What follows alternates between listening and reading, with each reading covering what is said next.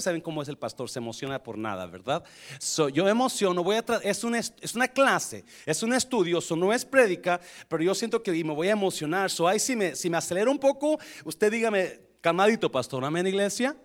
Nombre del Padre, del Hijo y del Espíritu Santo. Porque el reino de los cielos es como un hombre, diga, diga hombre conmigo hombre que yéndose lejos llamó a sus siervos y los entregó sus bienes. ¿Y les entregó qué? Sus bienes. A uno dio cinco talentos, a otro dio dos y a otro uno, a cada uno conforme a su capacidad y luego se, ¿qué hizo? He went away, he left, 16. Y el que había recibido cinco talentos fue y negoció con ellos y ganó otros cinco talentos. 17. Y el que había recibido dos ganó también otros dos, 18. Pero el que había recibido uno fue y cavó en la tierra. Después de mucho tiempo, ay Dios, y escondió el dinero del Señor, 19. Después de mucho tiempo, vino el Señor de aquellos siervos y arregló cuentas con ellos. 20. Y llegando el que le había recibido cinco talentos, trajo otros cinco talentos, 100%. Wow. Diciendo, Señor, cinco talentos me entregaste, aquí tienes, he ganado otros cinco. ¿Cuántos le entregó? Diez talentos, ¿verdad? Yes, cinco plus, cinco es diez. Y llegando el que había recibido cinco, el, el 21, y su Señor le dijo, bien, buen siervo y fiel. ¿Sobre qué? Sobre poco has sido fiel. ¿Sobre qué? Sobre, diga conmigo poco, diga conmigo mucho, diga conmigo fiel. Mm. Entra en el gozo de tu Señor. 22.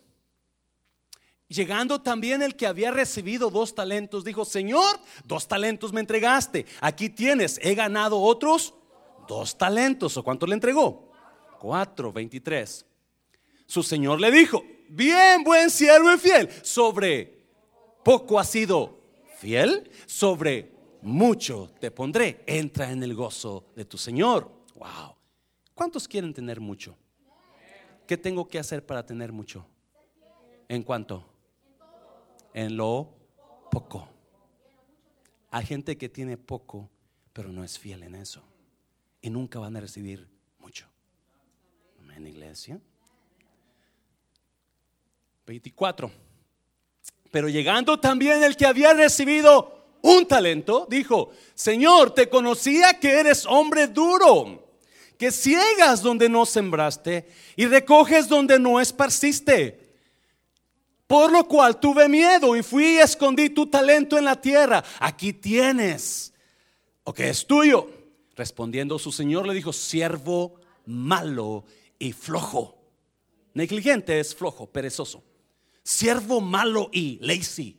¿Sabías que ciego donde no sembré y que recojo donde no esparcí?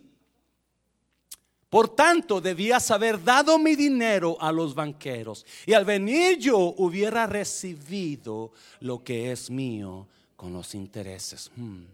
28. Hmm, Quitadle pues el talento y dadlo al que tiene.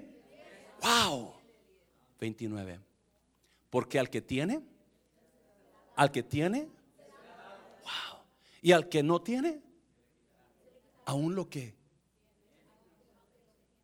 En su rostro, Padre, te doy toda la gloria, Señor. Jesús, en esta mañana rompo toda mentalidad de pobreza, toda mentalidad de escasez. Padre, declaro que comenzamos algo, alguien aquí va a ser Acción en tu palabra, Dios. Y sus vidas van a cambiar. Sus futuros van a cambiar. Sus hijos, sus nietos, sus generaciones de venideras van a ser diferentes. Por este día, Dios, en el nombre de Jesús. ¿Cuántos dicen amén? Porque alguien dígale, esto va a estar bueno. Tome nota, dígale, tome nota. Yes. Tome nota. Yo no sé de usted, Si usted no trajo papel y lápiz, saque su celular y abra sus notas y comience a anotar, porque esto es muy importante, iglesia. Tengo, tengo años, y Dios lo sabe, tengo años queriendo traer una serie de finanzas a la iglesia, porque me duele que nuestro pueblo y nosotros pasemos por pobreza.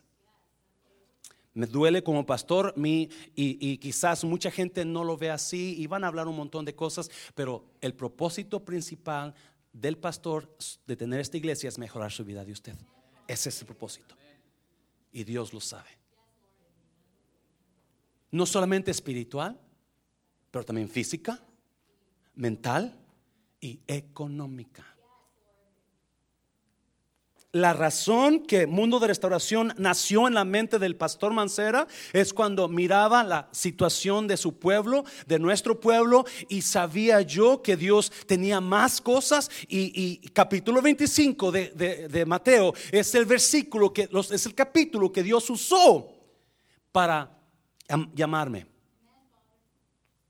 Es el capítulo donde yo siempre decía, decía en mi mente, cuando antes de comenzar la iglesia, en mi mente yo sentía, Dios puso algo en mí, Dios me dio algo.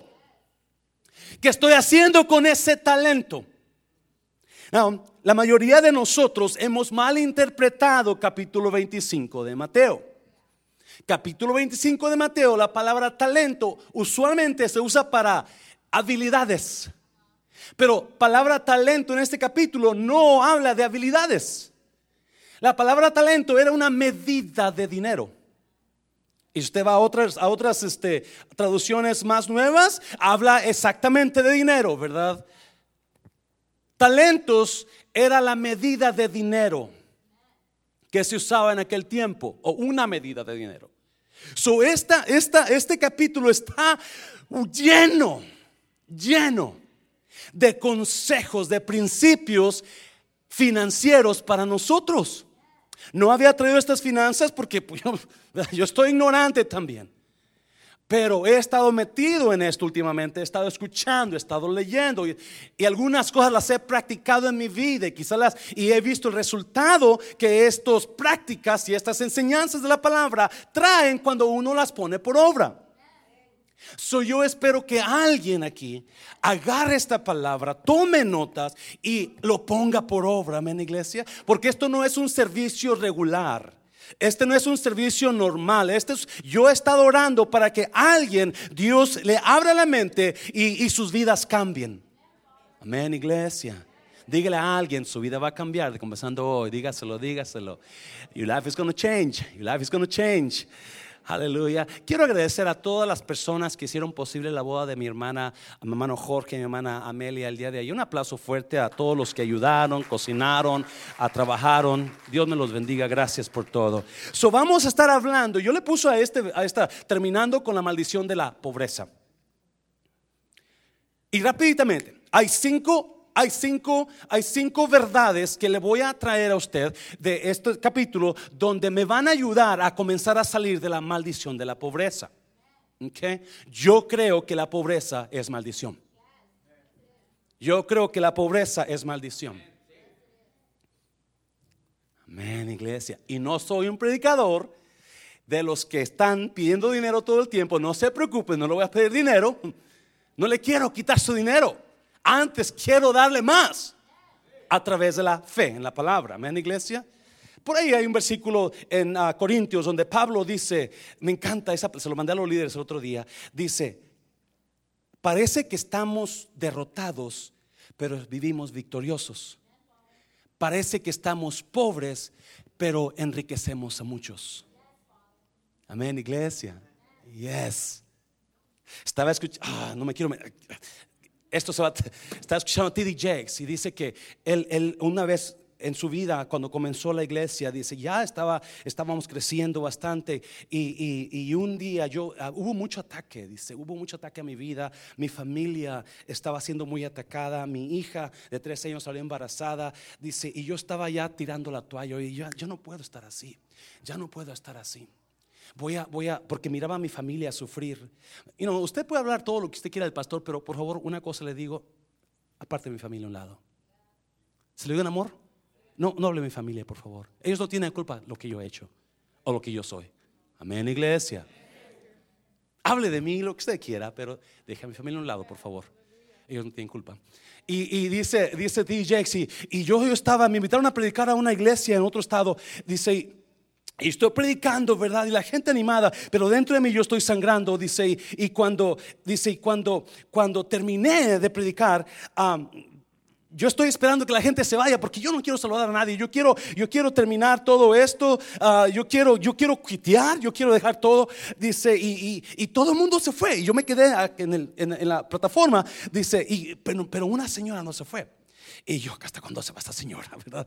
Y por fin, pues yo decidí bajar para salir. Y esta señora se me acerca y me dice, Pastor, bien, bien del, muy débil, la señora dice, yo estaba muriéndome de cáncer y estaba en el hospital muriéndome de las palabras negativas de los, de los doctores, pero siempre que ponía a usted su prédica, eso me mantenía viva.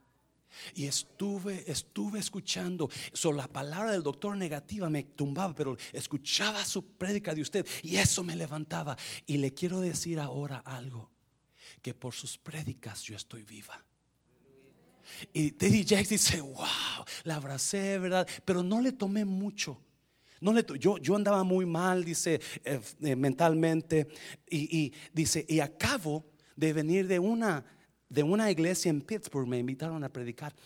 Y dice, y prediqué después de muchos años, eso pasó muchos años, donde ahora ya soy el gran T.D. Jakes y ya tengo muchísimo dinero, muchísimo. Dice, y cuando termino, estoy firmando unos libros un libro que, escribí, I'm, signing of books that I wrote.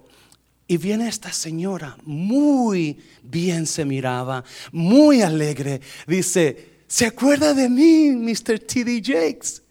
Oh, no.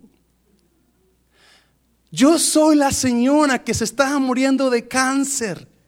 Hace años que por sus prédicas de usted, ahora estoy bien. Dice, yo paré de afirmar los libros y la abracé y comencé a llorar, dice, porque me di cuenta que aún en medio del dolor que yo estaba pasando, yo estaba enriqueciendo a muchos. Y no era por mí lo que estaba pasando, era por ella.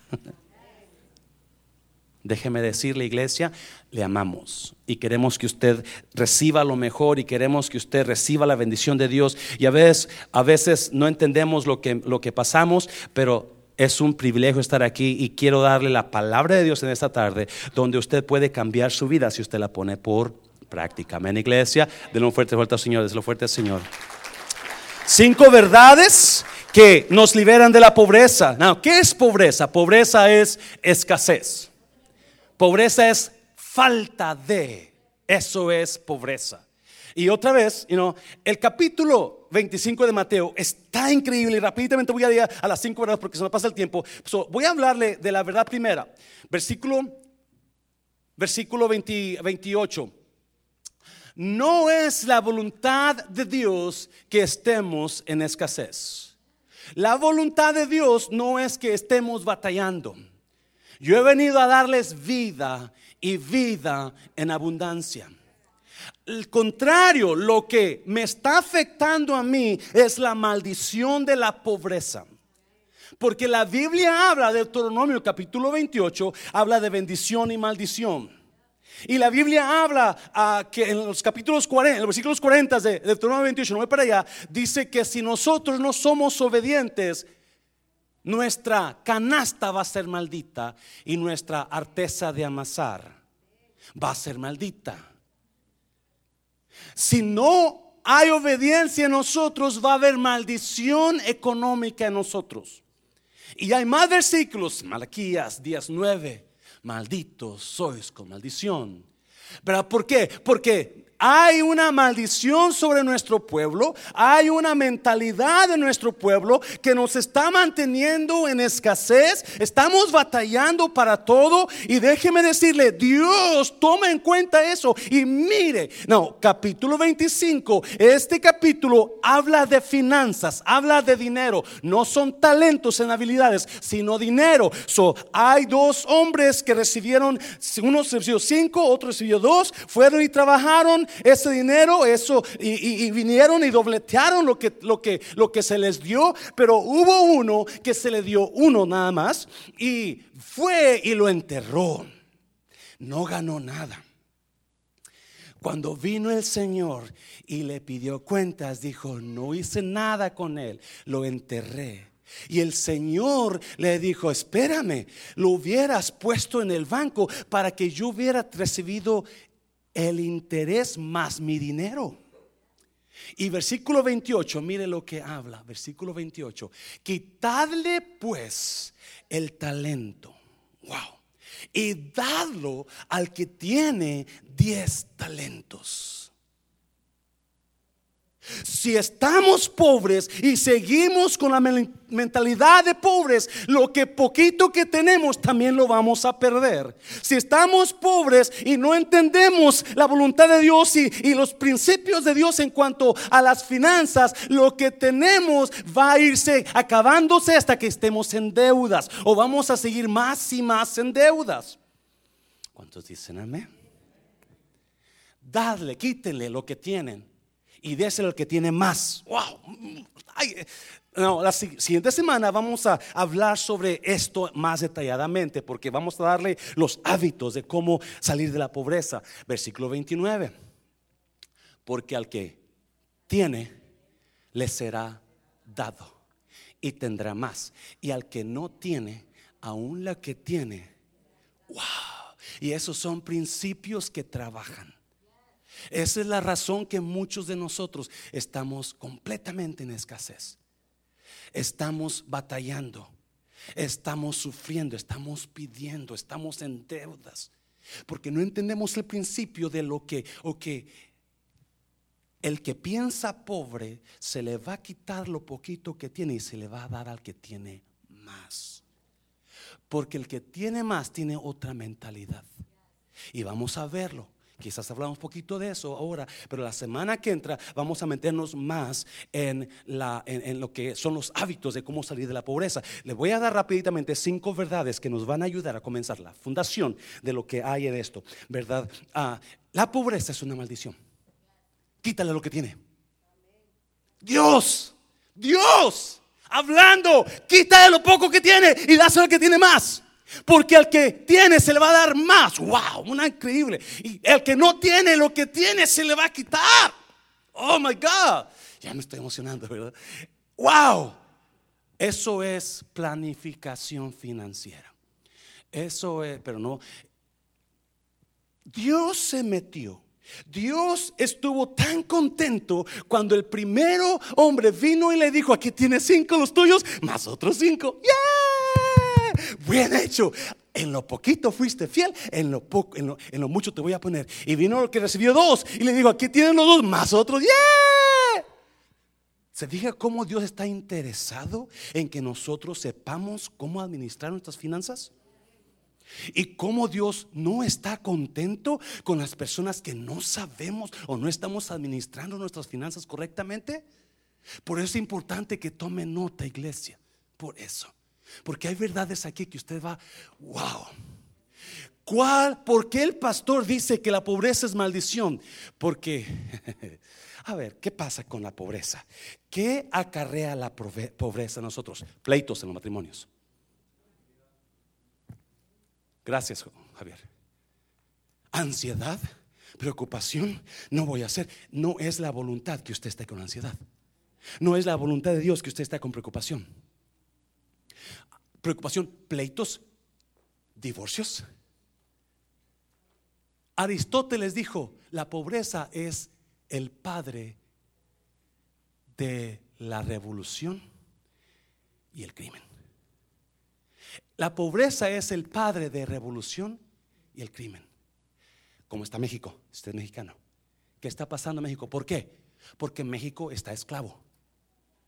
Cuando una nación no le paga a sus trabajadores lo que deben de pagarle, los están esclavizando. La esclavitud, la pobreza siempre va a traer problemas. La pobreza siempre va a traer pleito, problemas, divorcios, asesinatos. ¿Cuántos han matado a, sus parejas para quedarse con la, con la, con la, con... Todo eso es causa de qué? ¿Usted cree que la pobreza, pobreza es bendición? Es una maldición. Es una maldición. No, fíjese, 2 Corintios capítulo 9, creo que rapidamente. Dios tiene el poder de darles más bendiciones de las que necesitan para que siempre tengan lo que suficiente para ustedes y también para que puedan ayudar generosamente a qué? Wow. ¿Cuál es la voluntad de Dios? Que usted tenga siempre lo suficiente para usted y para qué más? Para ayudar a alguien. Ah, oh, ya le prediqué, ya se puede ir. Está oyendo.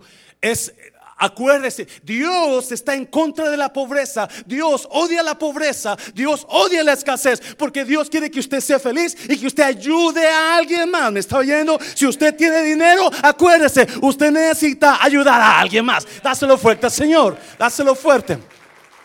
No me voy a ir a los otros porque rapidamente eso. Entienda, Dios no está en contra, Dios no está por la pobreza, está en contra de la pobreza. Número dos, rápidamente, número dos, porque me voy a tardar y me está midiendo el tiempo. Versículo número dos, vamos, a, vamos al número dos, al punto número dos, por favor. Dios lo ha puesto como el manejador del dinero de Él. So, número uno, no es la voluntad de Dios que usted y yo estemos en escasez. Es la voluntad de Dios que nosotros tengamos siempre lo suficiente en todo. Para nosotros y para ayudar a otros. Y usted sigue leyendo el capítulo 9 de 2 de Corintios, si lo sigue leyendo, es tarea, usted va a encontrar más palabra ahí, más que se me acaba el tiempo. Número 2. Dios lo ha puesto a usted como el manejador del dinero de él. Mire, versículos 14. Versículos 14.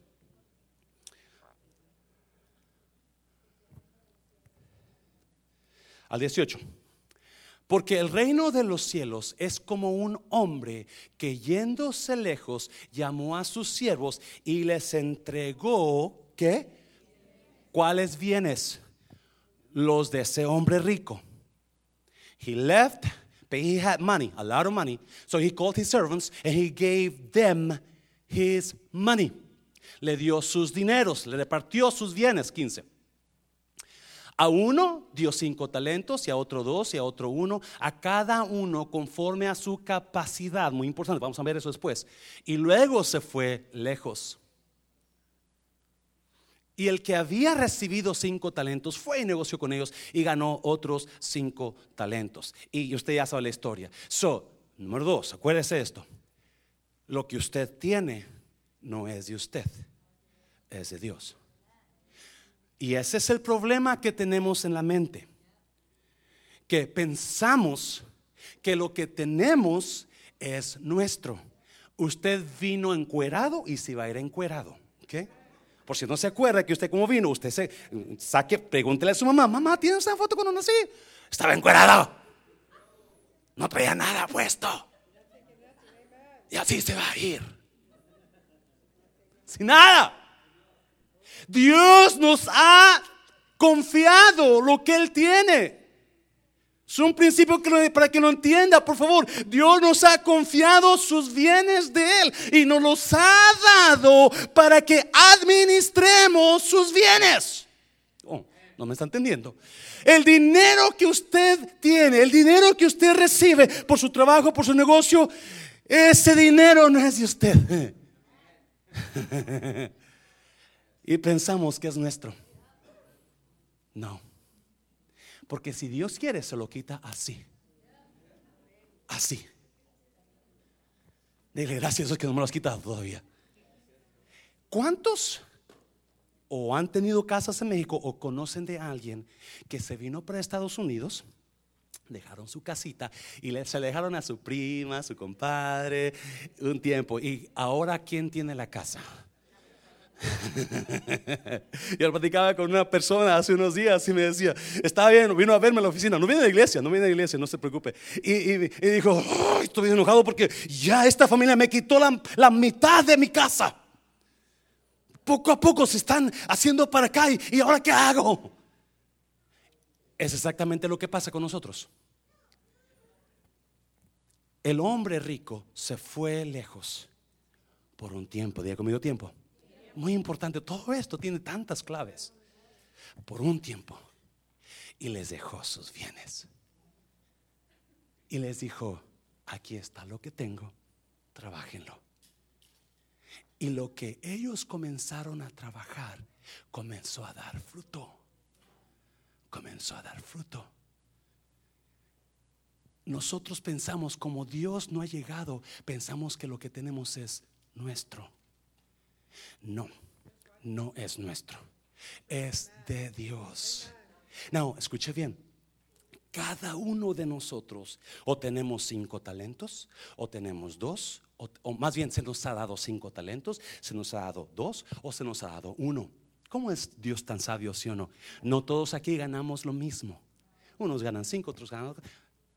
Pero a todos se nos dio algo. Usted está aquí porque está comiendo, porque usted está recibiendo algo. Y eso que usted está recibiendo no es de usted.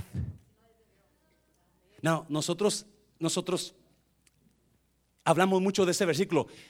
Mía es toda la plata y todo el oro del mundo, dice el Señor, ¿sí o no? Ya, Dios dice que mía. Sí, incluyéndole de usted. Pensamos que mía es toda la plata de los demás, pero no la mía. Right? No. Todo lo que usted tiene es Dios. Entienda eso porque se va a hacer más fácil. Porque si entendemos eso, entonces lo que viene va a hacerse más fácil. Número tres, rapiditamente, número tres, estoy yendo rapiditamente. Número tres, Dios nos va a pedir cuentas de lo que se nos dio. Un día Dios nos va a pedir cuentas de lo que se nos dio. Mire, versículo 19. Después de mucho tiempo, ¿después de cuánto? Escuche bien otra vez. Escuche bien, por favorcitos. Hints. Dinero guardado más tiempo largo equivale a riquezas. Se lo voy a repetir. Dinero guardado más tiempo largo es igual a riquezas. Así, ya, ya le di todo.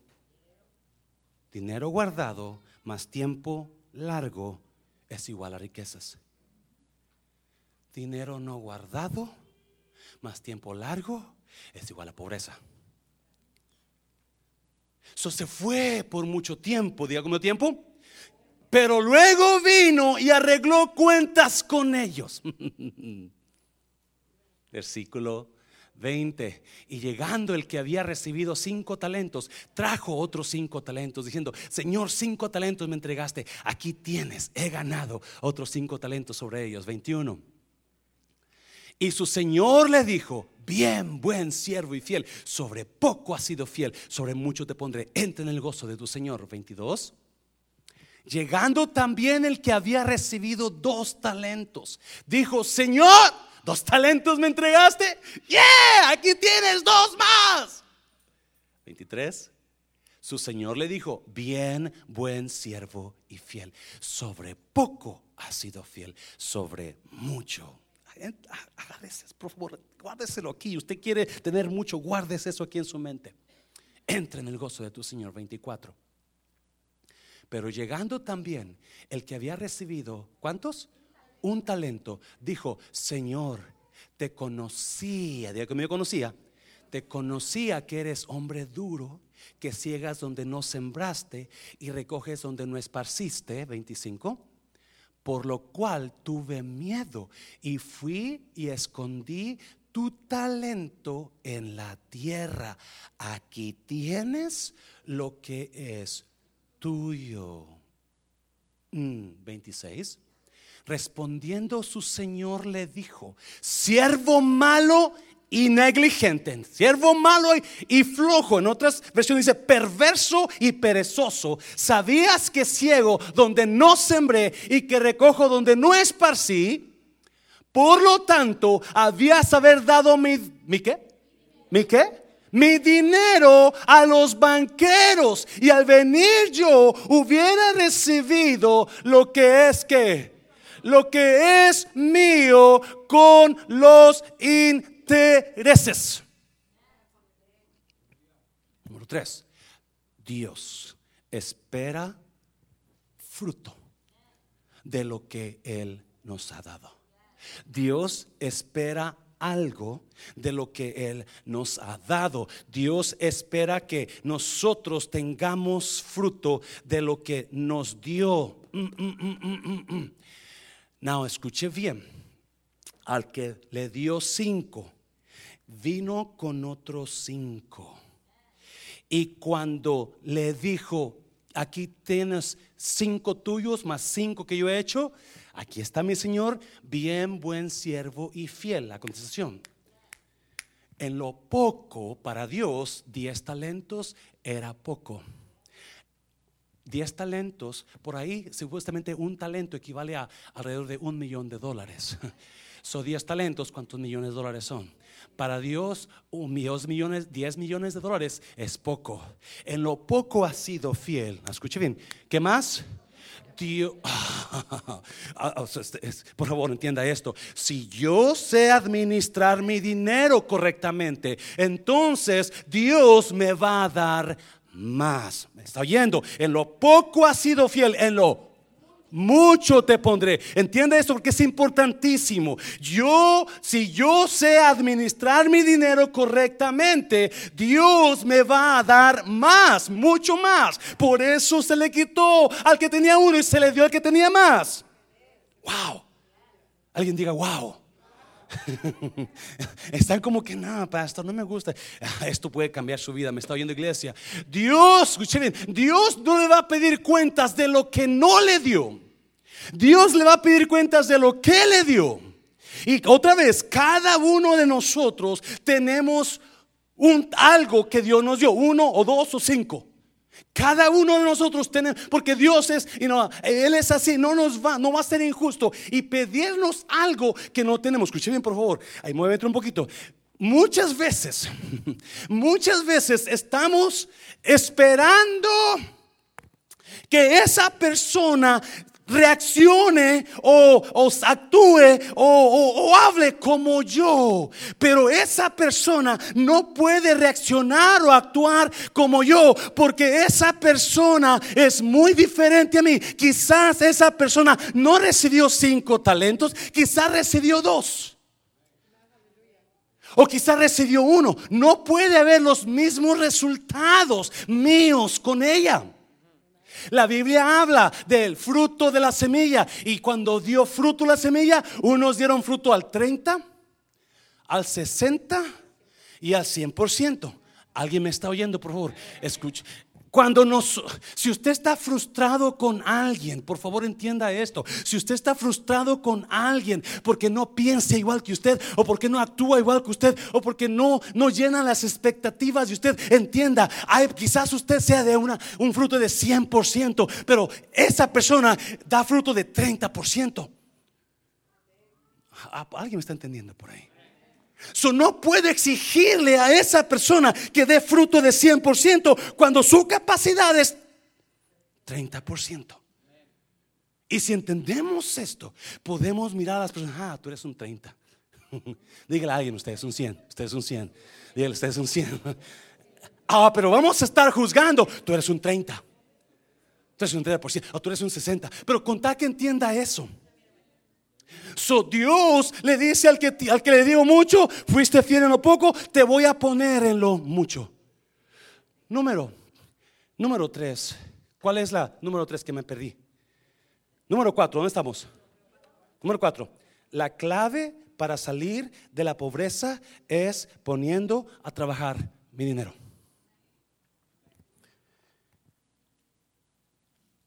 La clave para salir de la pobreza es cuando pongo a trabajar mi dinero. muchos de nosotros trabajamos para ganar dinero y por eso siempre estamos pobres. Siempre tenemos necesidad, pero no estamos poniendo nuestro dinero a trabajar. Entienda eso, por favor. La clave para la salir de la pobreza es cuando yo pongo mi dinero a que trabaje para mí. No yo trabajo para mi dinero. Y cuando yo pongo ese dinero a trabajar para mí,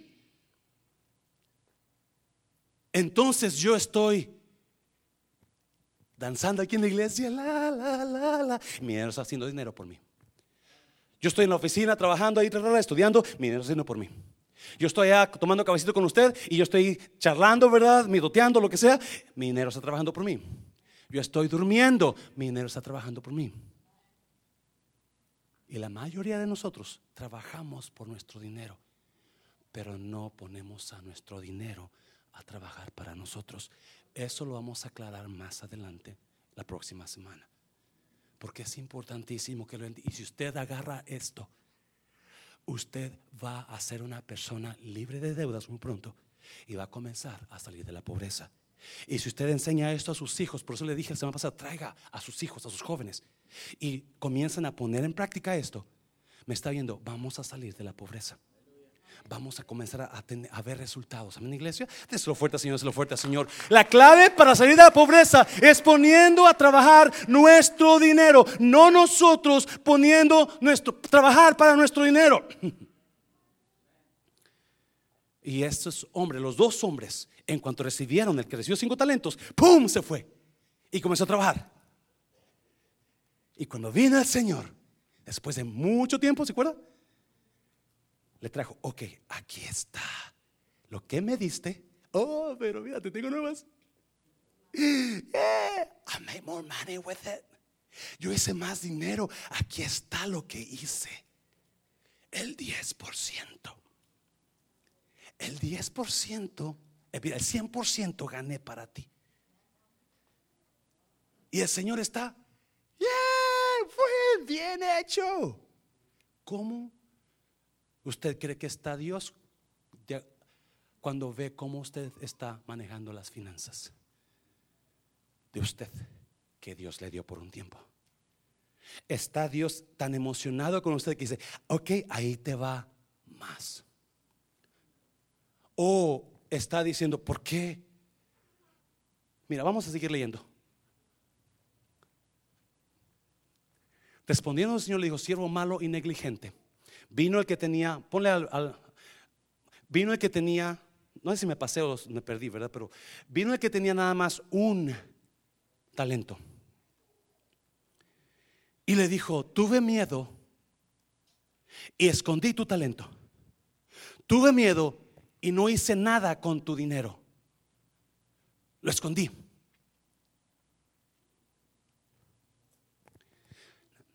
déjeme decirle una cosa, por favor. Claro que sí, está hablando de dinero esto. Pero también Dios nos ha dado talentos en, en hacer cosas especiales. Y es, aplica a lo mismo, por favor. Entienda esto. Cada uno de nosotros tenemos un talento, o dos o tres dones. Y Dios va a estar mirando y un día la Biblia dice que vamos a dar cuentas de lo que nos, nos dio. Y lo que hicimos aquí estando en el cuerpo, pues yo te di el talento de cantar. ¿Por qué no lo usaste para la iglesia? Yo te di el talento de cuidar y amar a niños, pero nunca ayudaste. Yo te di el talento de limpiar, pero nunca limpiaste. Escuche bien, por favor. No es el pastor que se beneficia de lo que usted hace. Es el reino de Dios. ¿Me está oyendo, iglesia? Para como usted piense. Usted, usted sabe, bueno, dar pocas palabras, ¿verdad? Porque un día usted va a dar qué? Cuentas por ese talento. So viene respondiendo, su señor le dijo, siervo malo y negligente, sabías que ciego, donde no sembré y que recojo donde no esparcí, versículo 17, por tanto, debías haber dado mi dinero. Por favor, circule ese versículo o subrayelo o haga algo o póngalo en su memoria, yo no sé. Pero Dios da la clave perfectamente para que usted salga de la pobreza. Por tanto, debías haber dado a quien mi dinero a los banqueros y al venir yo hubiera recibido lo que es mío y qué más. Wow, wow. Tan sencillito. Cada vez que usted rehúsa poner a trabajar su dinero, usted está perdiendo. Cada vez que usted se come su dinero, cada vez que usted gasta su dinero, cada vez que usted desparfira su dinero, usted está perdiendo. Porque con lo que usted, lo que usted ponga a trabajar ahorita, después de mucho tiempo, se va a convertir en mucho. Joven, por favor, entienda esto. Joven, young people, young, young lady, young man, listen up, please. The money that you have the five dollars that you have left this weekend can become five millions in 25 years. Listen up, listen up. That, that $50 bill that you got, that $50 bill that you got from mom and dad, if you put it to work, if you put it in the bank, it can become, you know, $10 million 25 years from now. Maybe a million, maybe two millions. But that money with time equals a lot of money. ¿Alguien dice amén? Y es ahí donde ocupamos trabajar. Hubieras, malo, siervo, malo, flojo. Hubieras dado mi dinero a los banqueros. Y ¿Usted cree que cuando su señor llegó de regreso, recibió la cantidad, los, los, el talento que le dio, valía lo mismo que cuando el Señor se lo dio al siervo? No, la inflación hace que ahora ese talento valga menos. Porque lo enterró.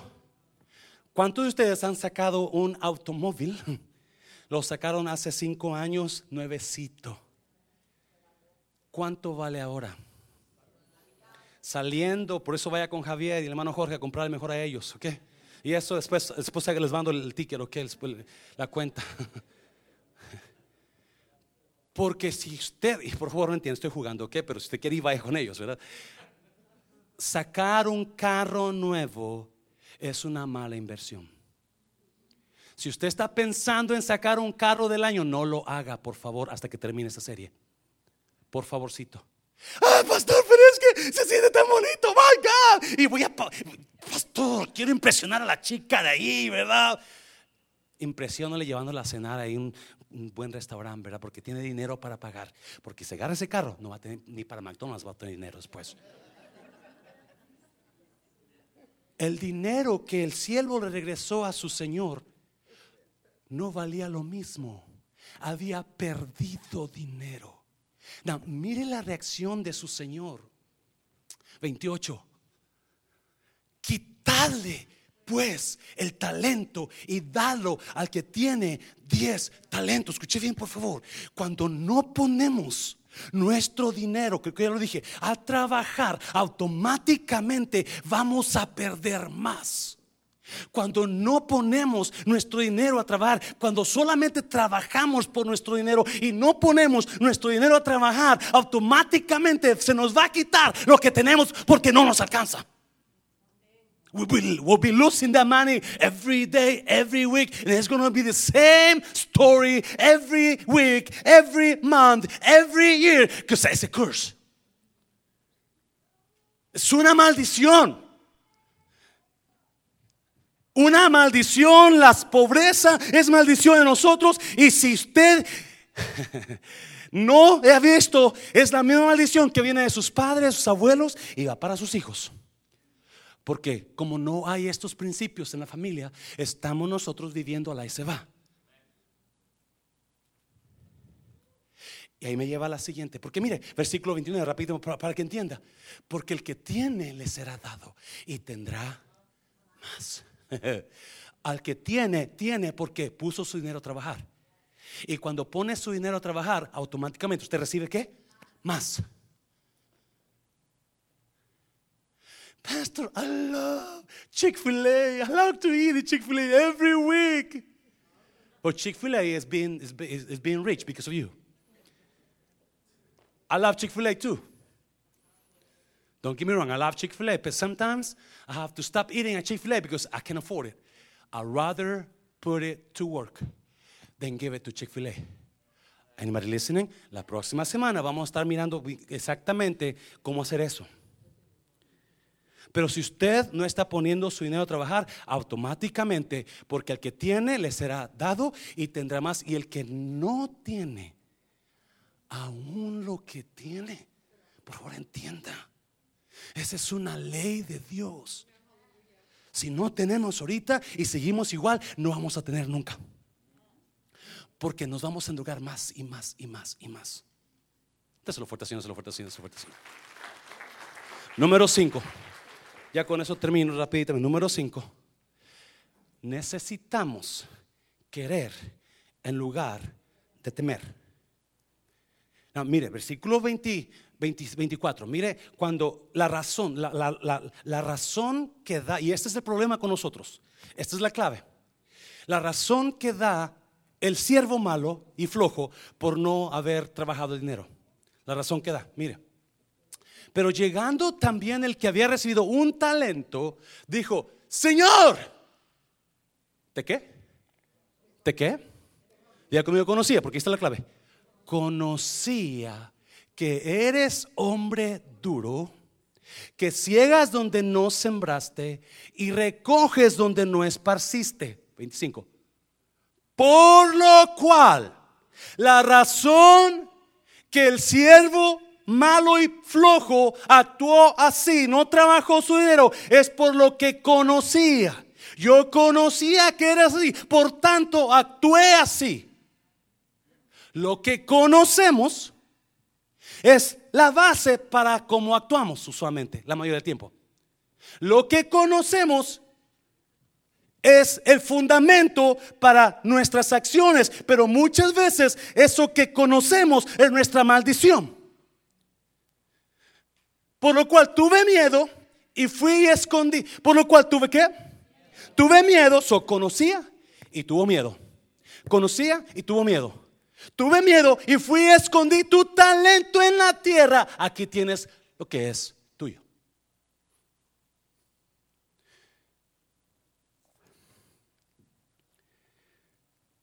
La razón que nosotros no ponemos nuestro dinero a trabajar es porque tenemos miedo.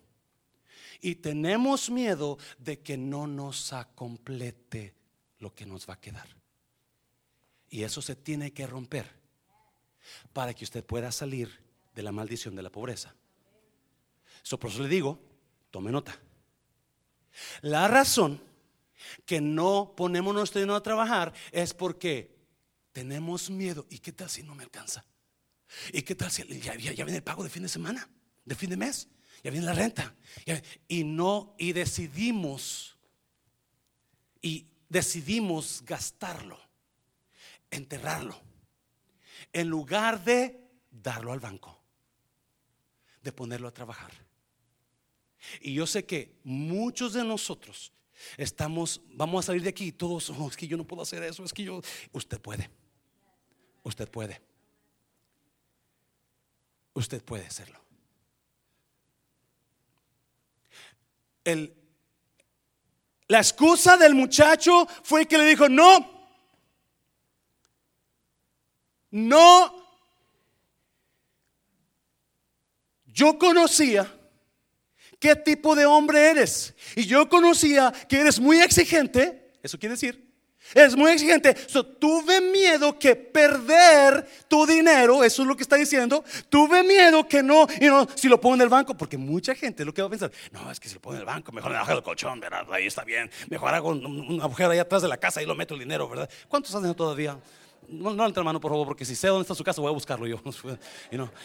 y, y, hacemos debajo del colchón. ¿Cuántos se acuerdan de papá o abuelito, verdad? Bajo el colchón. O las mujeres, ¿dónde se lo ponían las mujeres? ¿Se acuerda mamá, verdad? Abuelita. Mamá, dame una paleta. Ok, ¿qué estás haciendo? No, saca tu dinero, ¿verdad? Póngalo en el banco.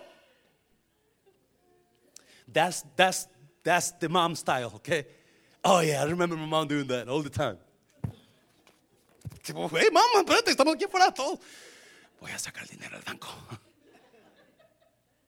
Y muchos de nosotros vamos, estamos escondiendo, estamos enterrando el dinero porque tenemos miedo que no nos alcance. Es que no sabía, quizás lo pierda, quizás no me alcance, quizás esto. Y rápidamente, rápidamente, y no, sé lo, no sé si lo mandé, pero no creo que lo mandé. Hay tres principios, rápidamente, tres principios que voy a salir de, de esto. Tres principios para salir de la pobreza, rápidamente, en este número, punto número 5. Punto número 5 es necesitamos querer en lugar de temer.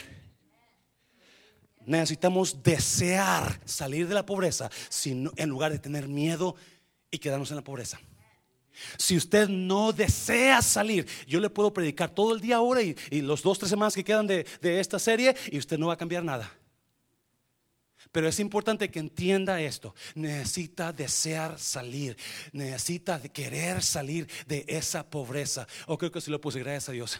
Tres principios para salir de la pobreza. Número uno, número uno. Basado en lo que este hombre dijo. Imagínese una mejor vida y salga de lo que conoce. Imagínese una mejor vida y salga de lo que conoce. Por favor, entienda eso. El siervo malo y flojo dijo, yo conocía que tú eras exigente y tuve miedo perder tu dinero. Y por no querer soltar, por no querer, por, no perder o tener miedo de perder lo que tenemos, no estamos poniendo nuestro dinero a trabajar. Tuve miedo. Él no se imaginó. Imagínese lo pesar que le dio cuando vio al de cinco talentos recibir más. El de dos talentos, recibir más, pero él nada. Él se le quitó. Por miedo. Por, nunca se imaginó, wow, si yo pongo a trabajar este dinero, si yo pongo a trabajarlo, yo voy a hacer otro talento más o dos talentos más o, yo no sé cuántos, wow, y lo que Dios me puede dar, lo que mi jefe me puede dar con, cuando le gane dinero. El poder aquí está en su mente de usted. ¿Qué es lo que usted se imagina en el futuro? ¿Seguir igual? ¿Usted quiere seguir igual? ¿Usted quiere seguir yendo a McDonald's a comer cada mes porque no le know, y, y, y pedirse un prestado para, ¿verdad que no? So, imagínese, imagínese otra vida mejor. Imagínese sus hijos. Imagínese su casa pagada. Una de las cosas que este pastor hecho ignorante ha hecho que en su ignorancia eh, ha puesto su dinero a trabajar, gloria a Dios por eso. Y ese dinero que ha puesto a trabajar ha resultado en más dinero, gloria a Dios, y más ayuda para mí. Quizás no he hecho muchas cosas, pero hay cosas que se han hecho directamente y la gran verdad ahí, ponga su dinero a trabajar. Malvado siervo, hubieras puesto mi dinero en los bancos. Es una gran verdad. So, imagínese lo que puede ser si usted comienza a poner a trabajar su dinero y salga de ahí. La razón que este siervo malo no puso su dinero a trabajar es por lo que conocía. Lo que él conocía. Y lo que conocemos es el fundamento otra vez para cómo actuamos. Su vida de usted la vive así por lo que usted conoce. Los resultados de su vida ahora son el resultado de lo que usted conoce. Y muchas veces lo que conoce se convierte en nuestra más grande maldición. Y muchos de nosotros por eso estamos así, porque solamente conocemos ir a McDonald's el viernes, rentar una movie el sábado, gastamos el dinero que y ya no lo guardamos. Es, nuestro, es lo que conocemos. Eso era hacia mi mamá, mi papá, mi abuelito, yo también hago lo mismo. En lugar de decir, no, no, no, no, yo voy a cambiar el resto del el rumbo de mi vida ahora y voy a imaginarme algo mejor.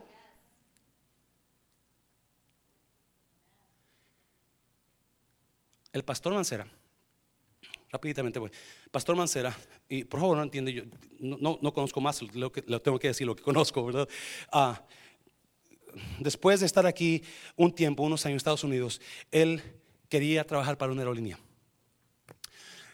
Y me informé, ¿qué, qué necesito para trabajar para una aerolínea? Oh, necesito hablar inglés, vamos al colegio, hablar inglés. Oh, necesito escribir en computadora, vamos a tomar clases de computación. Oh, necesito mi GED, vamos a tomar clases de GED. Y comenzamos a actuar. Y Dios lo sabe. Agarro mi GD, agarro mis clases y al tiempo apliqué para la aerolínea. Porque tiene que imaginarse usted y tiene que decidir salir y hacer lo que tenga que hacer para poder llegar a donde usted quiere llegar. Y eso es lo que pasó con el pastor Mancera. Eso es lo que yo, yo quería hacer en la vida y, miré lo que necesitaba, me puse a hacerlo y ahí estábamos 20 años en la aerolínea. Ah, escuche bien, en mi mente yo soñaba con ser piloto usted lo sabe. Pero en mi mente, estando aquí, dijo, no tengo el dinero para ser piloto, so voy a ser un simple agente de sala. Y para eso apliqué. Dios me levantó a ser instructor de la reunión más grande del mundo un día, pero si yo, mi mente no hubiera estado tan caída, donde hubiera dicho, hey, no solamente puedo ser agente de sala, yo puedo ser piloto también. Lo hubiera logrado lo hubiera logrado. ¿Me está viendo iglesia? Pero su mente de uno no, no se imagina todo y no hace lo que yo me propuse, lo logré con la aerolínea, ¿me está oyendo? Pero si me hubiera propuesto más, Dios me hubiera dado más porque eso es lo que es Dios. Oh, Maya, al que dio cinco le dijo, wow, te tienes cinco más, ay, hay más. Gracias por ser fiel en lo poco. Todos conocen a Thomas Edison. Todos conocen a Thomas Edison. ¿Alguien sabe quién es Mr. Edison? El inventor más grande, de, más conocido de Estados Unidos y de América, ¿sí o no? Y quizás del mundo. Pero nadie conoce a una persona que, la quiero apuntar, que a una persona que se llama uh, Edwin C. Barnes. Edwin C. Barnes escuchó, 1905, escuchó de Thomas Edison. Y este hombre no tenía nada. Este hombre era un hombre pobre, pero se imaginaba Thomas Edison los inventos. Y él comenzó a desear un día trabajar como, y si lo busca, lo va a encontrar, Edwin C. Um, Barnes, ah, lo va a encontrar. Y, y comenzó a pensar, ¿cómo le hago para hacerme socio de Thomas Edison? ¿Y cómo le hago? Ya sé, voy a ir con Thomas Edison y le voy a decir que yo quiero ser su socio. Y lo dijo, pero no puedo ir porque me cuesta 200 dólares el tren y no puedo llegar a, a Nueva York, donde está Thomas Edison. Solo que hizo un día, espera, se va a la, a la vía del tren y espera el tren carguero para subirse de ride. Anda todo andrajoso porque no tiene ropa presentable, pero su sueño, su visión es ser un socio de Thomas Edison. Y se sube al tren de carga, esto lo busco, lo va a encontrar.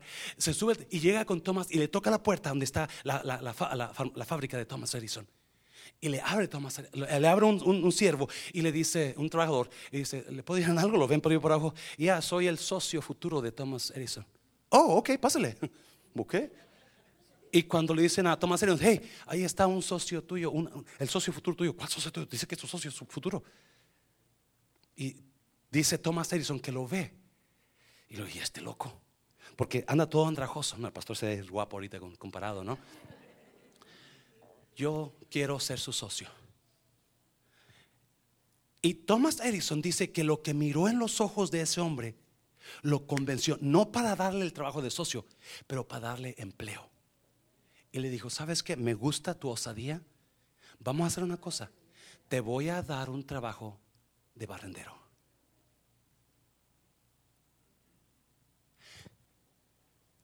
Edwin C. Barnes dijo, trato, dámelo. Porque estaba determinado a cambiar su vida.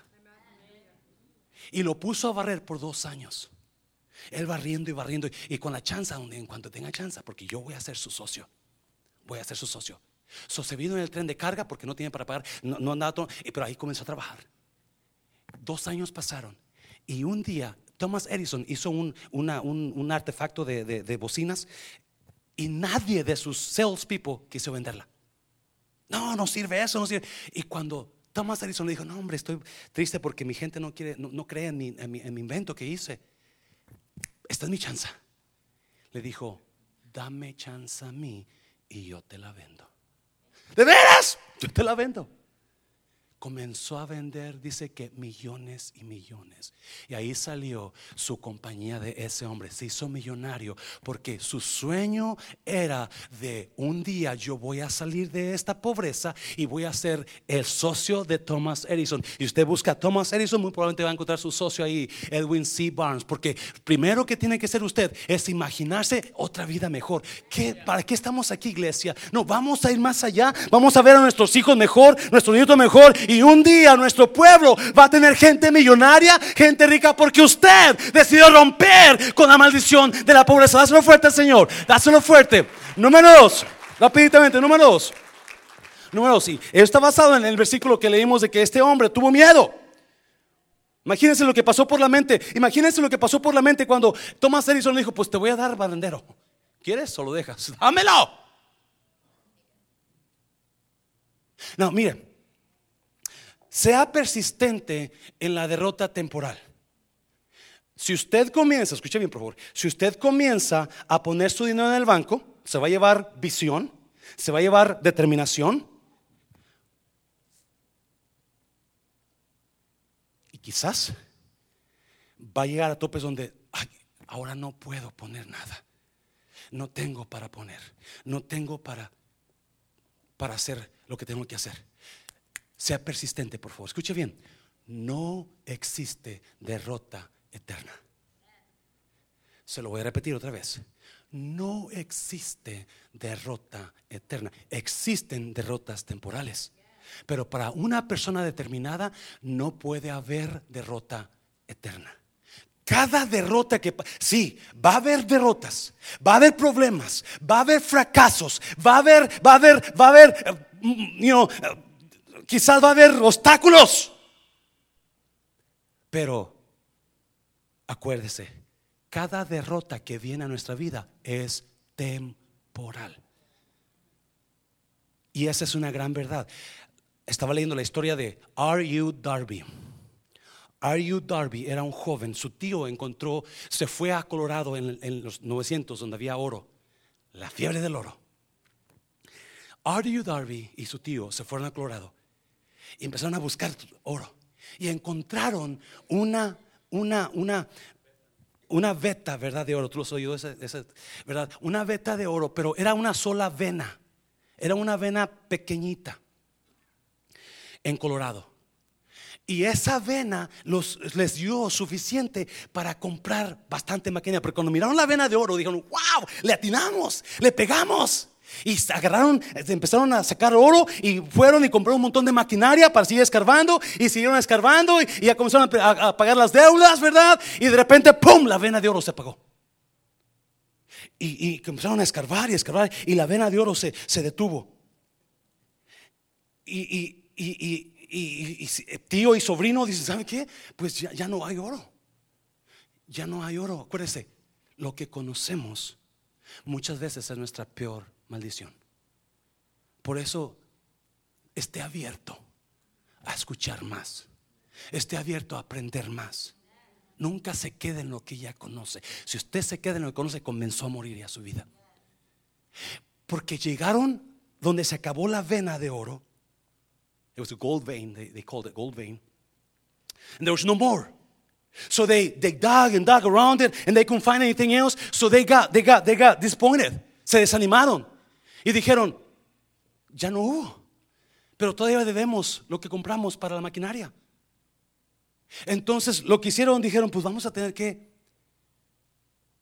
dejar de buscar oro, aunque tenemos un montón de deudas todavía. Y lo que hicieron, buscaron a un hombre que comprara chatarra y le vendieron todas las máquinas a ese hombre de chatarra porque se dieron por vencidos y se fueron para su estado. Ese hombre que compró la chatarra dijo, ¿qué? Pues ya tengo esto.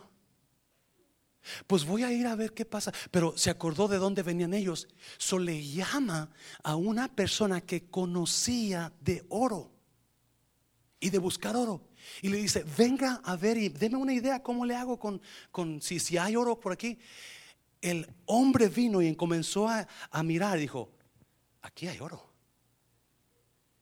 El problema es que está, de donde ellos pararon, está a tres pies adelante.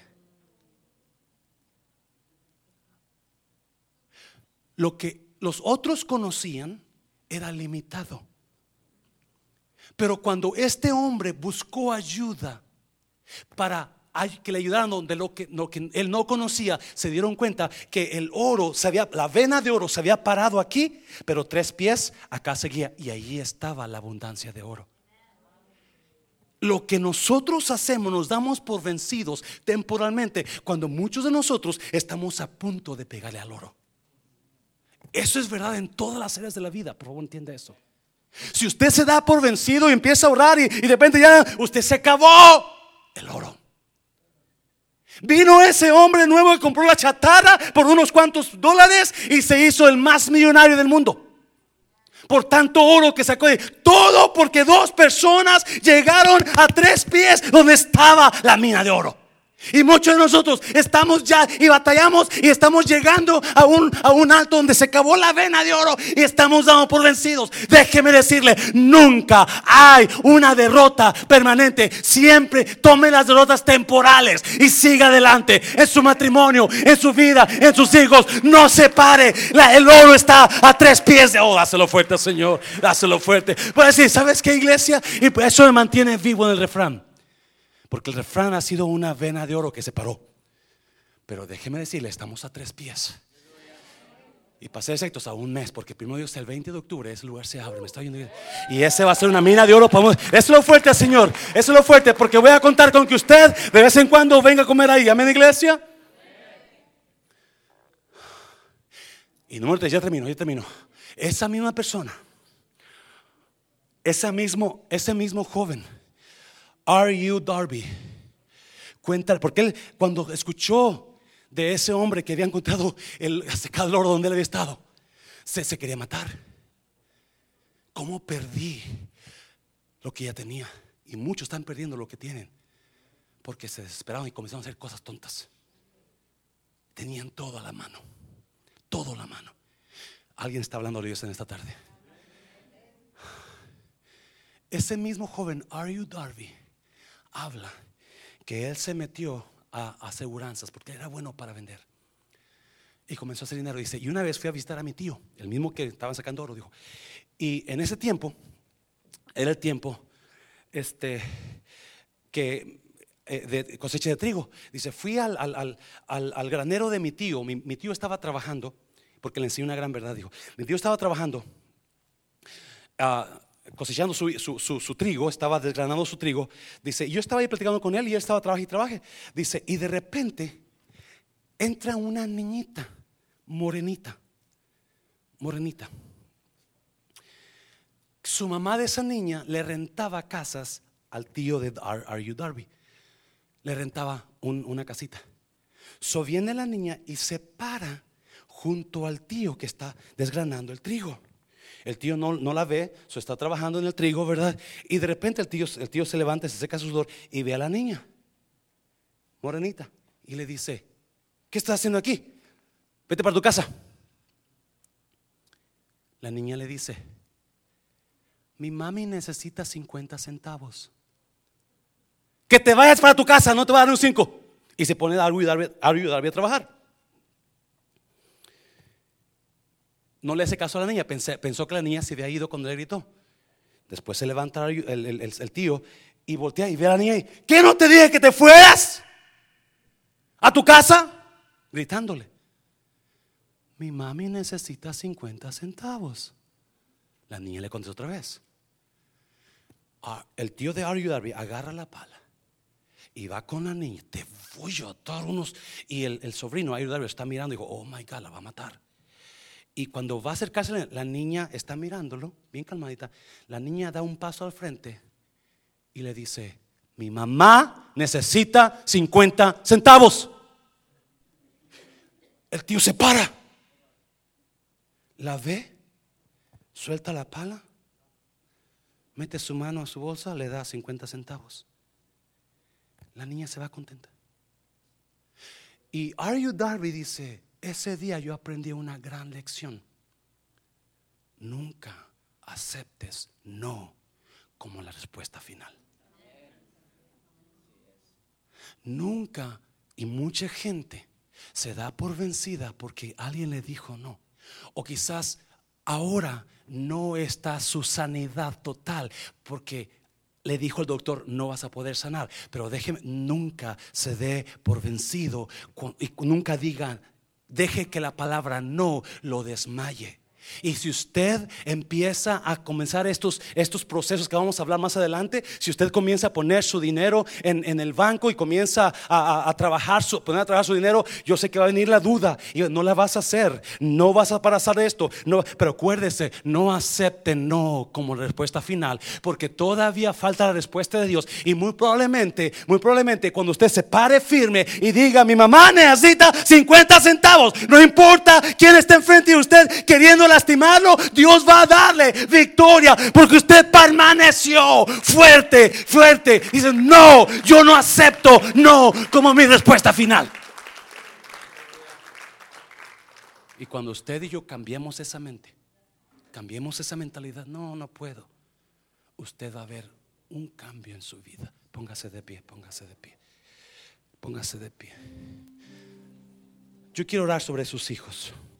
Voy sobre usted, pero sus hijos. Vénganse jóvenes, por favor, vénganse jóvenes.